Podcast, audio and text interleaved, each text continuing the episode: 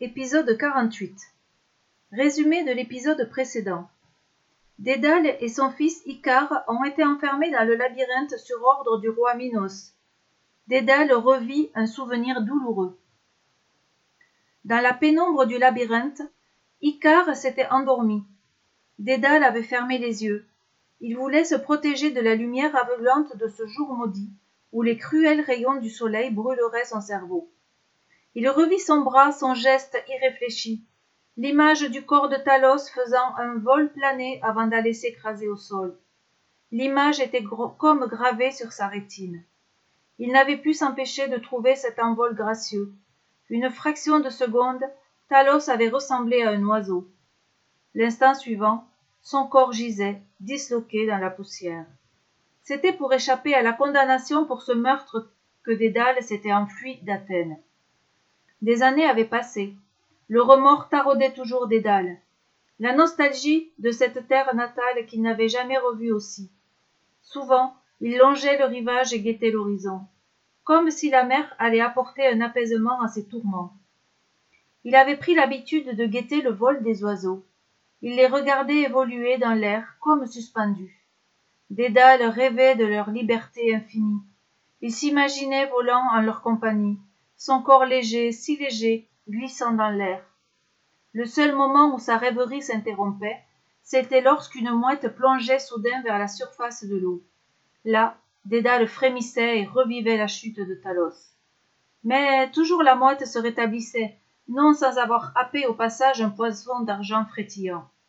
Et l'oiseau repartait à l'assaut du ciel. Alors Dédale ramassait une plume trouvée sur le sable et la glissait dans son sac. Lorsque son fils Icare avait été assez grand, Dédale avait tenté de l'initier à l'observation du vol des oiseaux. Peine perdue. Le jeune garçon riait devant la collection de plumes de son père, mais n'y portait aucun intérêt. Icare était adoré par son père. C'était un enfant capricieux qui était devenu un jeune homme arrogant et sûr de lui. Il arrivait à Dédale de penser que son fils avait hérité de sa vanité et de son orgueil on le considérait comme le plus prétentieux des jeunes gens de la cour de Minos. Il avait toujours bénéficié de l'indulgence coupable de son père. Dédale écoutait la respiration tranquille d'Icare.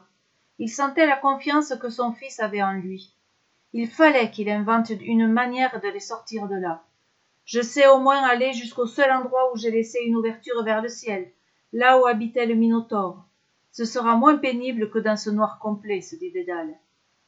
À son réveil, Icare accepta de mauvaise grâce de suivre son père dans les sombres couloirs. Lorsqu'ils atteignirent le puits de lumière où le Minotaure avait vécu, Icare protesta. Et ça nous avance à quoi d'être là? Dédale ne répondit pas. En marchant, il avait eu une idée. Il sortit de son sac toutes les plumes qu'il avait emportées et les étala sur le sol devant lui. Il y en avait de toutes les tailles, des grandes, des petites.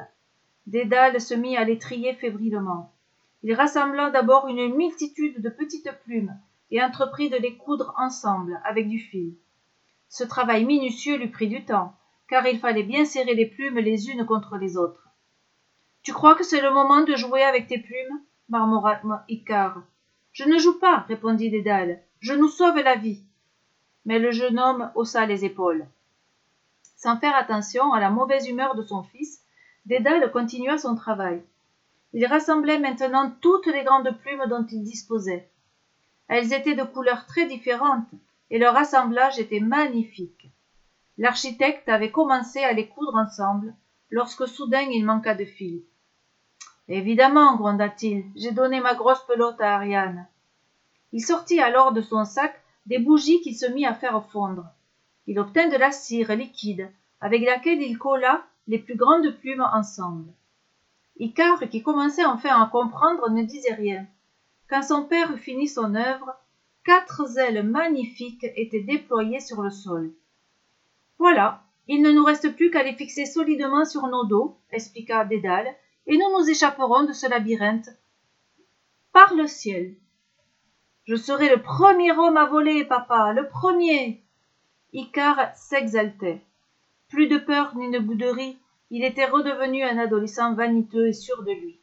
Il voulut aussitôt s'accrocher les ailes, et toute à son excitation, cessa désormais d'écouter les conseils de son père.